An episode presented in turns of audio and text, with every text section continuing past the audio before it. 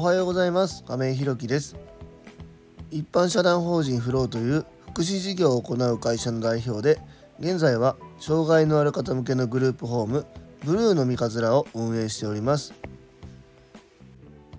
え、今日はグループホームブルーの三日面の現状報告というテーマでお話ししたいと思います。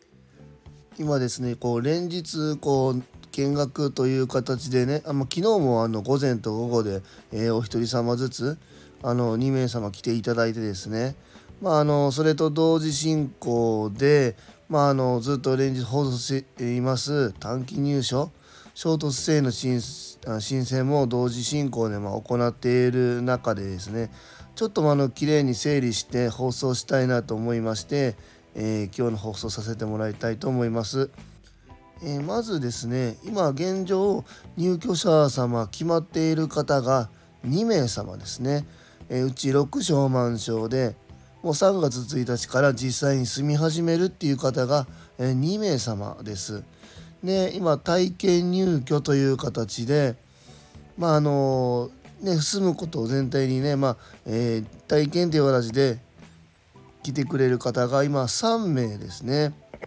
え体験入居の方が3名です。あの1人は、まあ、まだちょっと若いのでとりあえず馴染んでみようかなっていうところのまず1泊2日の体験入所っていう方がお一人様いらっしゃってあとのお二人はですね長期であのしっかり本入居っていうところを目指しているんですけどもまだグループホームに住んだことがないのでまずは体験っていう形で住むっていう方がお二人の合計3名ですね。でまたあとこのあとね見学の予定が2名様入っている状態ですね。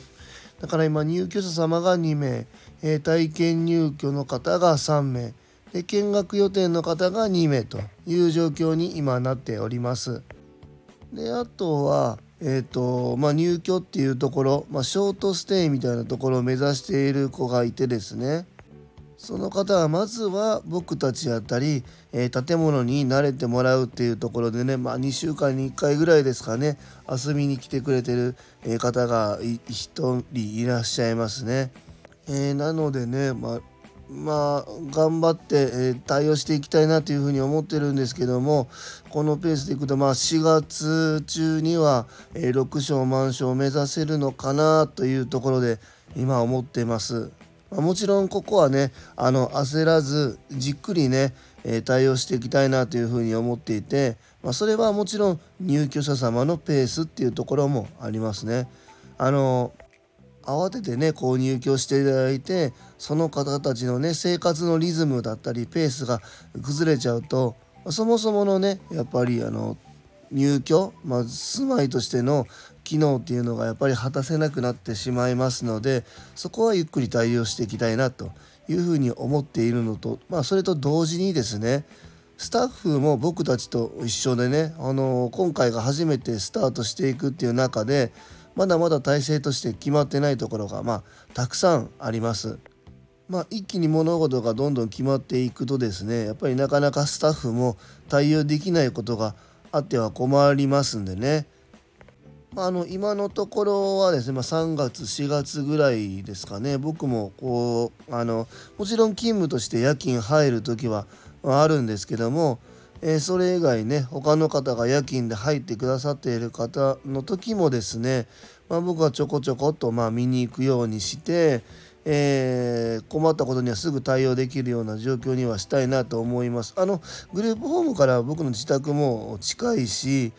まあ、すぐに対応できると思いますんでねこの辺はあの入居者さんを入れて売り上げ上げるんだばっかりに意識を向けるんではなくってしっかり足元を固めてですねえスタッフのモチベーションも維持できるように体制としては整えていきたいなというふうに思っております。まあ、今回このまだオープンしてないんですけどね改めて本当に大事なんだなと思ったのは3つで営業と広告宣伝っていうところと立地ですね営業広告宣伝立地この3つはまあ、あの福祉業界以外でもまあ同じだと思うんですけども逆に言うと僕福祉の世界で同じような営利と同じようなね、えー、条件が必要になってくるんだなっていうことにちょっと今驚いてるんですよね。まあ、この営業のところはですねやっぱりあの今ねたまに放送してくれてるサビ館の安田がですね夏からずっとコツコツとね、まあ、経験がない中で一生懸命工夫して営業回ってくれてたおかげでですね今そこの営業行ってた方がもうずっとねあの見学っていうことで、えー、入居者さん入居者希望の方をね連れてきてくださってて。その流れで横つながりでねえここを紹介できるんだったらこの人もできそうだなみたいなことの声かけをいただいてこう呪術つなぎ的にま来ていただけてるのかなというふうに今感じております。またあの公式 LINE とかねえっ、ー、とあとはチラシみたいなところ、まあ、あとウェブのところですねこの辺の広告宣伝のところの体制っていうのも今まで僕もねパチンコ屋さんの管理者店長やってた時の、まあ、この経験も生かしながら制作をかかってたんですけどもここがあることによってですね一回営業かけたり連絡したところがうちの情報をすぐに見れるっていう状況が今整いつつあるのでこの辺もま影響してるのかなというふうに思います。あと3つ目のこの立地が僕すごく意外だったですね。僕たちはもともちろん意図的に駅近病院近いスーパーコンビニ近いっていうところも考えていってたんですけどもえそれはもちろん入居者様に向けての立地条件っていうのが、えあったんですけども、まあ、の紹介してくださる方の中には、え施設だったり病院だったりっていうところはもちろんあるわけなんですけどもえー、そこからも近いっていうもうそういうところ大きなところっていうのはやっぱり市内の中心のところにあるんですけどもそこからうちのグループホームがすごく近い。車で 10, 10分かかるかかからないかみたいなところが結構たくさんあるんですけどもそういう方たちがうちに入居決めた後、えー、連絡も取りやすいし、えー、何かあった時にすぐ見に来れるっていう状況にあるっていうところが結構ね助かるみたいでその辺はすごくありがたがられるっていうのが、まあ、の内覧会してる中でもちょこちょこお言葉としていただけてますね。この辺はねあのすごく、えー、大きな収穫だったなというふうに思います。今回ねこのブルーの三日面っていうところを選んだ理由がまああのいろんな理由があるんですけどももともと知ってた土地っていうのと、まあ、本当にね、えー、静かなところなのでいいなと思って決めたんですけども、まあ、あのたまに放送でもお話ししてるんですけどこの静かなところっていうのはまああの何、ー、て言うかなご高齢の方長く住まれてる方が多いんでねこうわちゃわちゃとしたような土地ではないんですよね。まあその高齢の方が住んでるっていうところがあってですねそれゆえに空き家がねこの辺ポツポツとまああるわけなんですよね。今回あの僕たちが始めるブルーの三日面っていうのは 7LDK っていうねなかなかちょっと特殊なね大きな物件だったのですごく1回1軒目のとあの物件としてはすごく助かるんですけども、まあ、なかなか 7LDK なんていう物件って出ないんですけども